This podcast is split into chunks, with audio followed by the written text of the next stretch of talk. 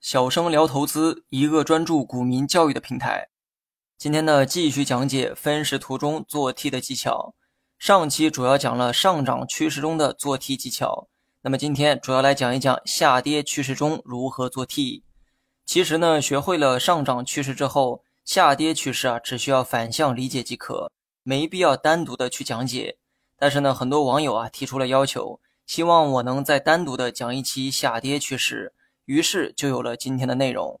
那么废话不多说哈，直接进入正题。做 T 之前，同样要观察股价趋势的变化。当开盘超过三十分钟后，你呢要做出相应的判断。你可以观察这段时间均价线的变化。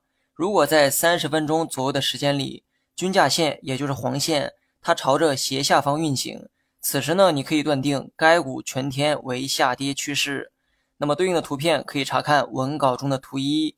当你判断出下跌趋势之后，就有了做 T 的条件。此时呢，你要做的是逆向 T 加零操作。也就是先卖后买的操作，这一点呢跟上涨趋势啊刚好相反。同时呢，你还要明白一个道理，因为你断定该股全天为下跌趋势，所以该股的均价线会对股价形成阻力，均价线会在上方形成一定的压制，阻碍股价的反弹。而你刚好可以利用这一点进行 T 加零操作，逆向 T 加零需要先卖出股票，所以你第一个要选择的是卖点。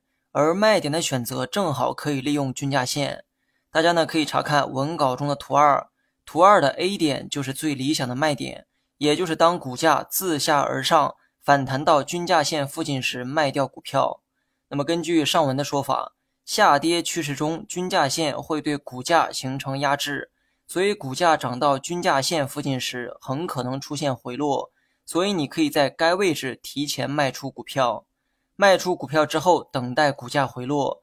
当股价回落到低点的时候，再买回同等的数量。至此，你成功完成了一次 T 加零操作。高抛低吸之后，你有效降低了持仓成本。然后呢，咱们再来看一下图三。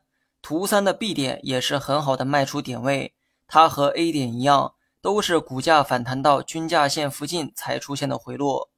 那么最后，我再解答一下部分网友的疑问。有些人会好奇，为什么下跌趋势中要做先卖后买的逆向 T 加零操作？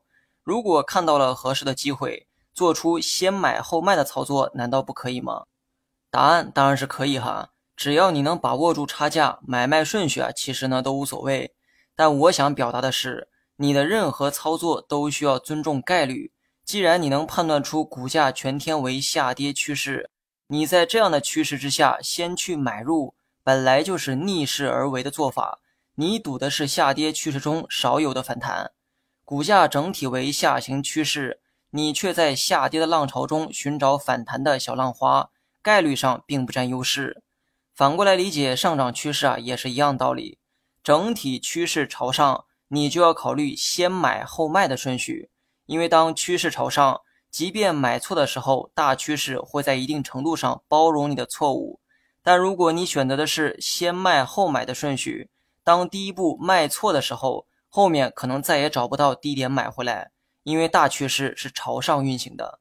所以呢，尊重概率的前提之下，当你判断当天股价为上涨趋势的时候，你的首选是先买后卖的顺向 T 加零操作；而当你判断当天股价为下跌趋势的时候，你的首选是先卖后买的逆向 T 加零操作。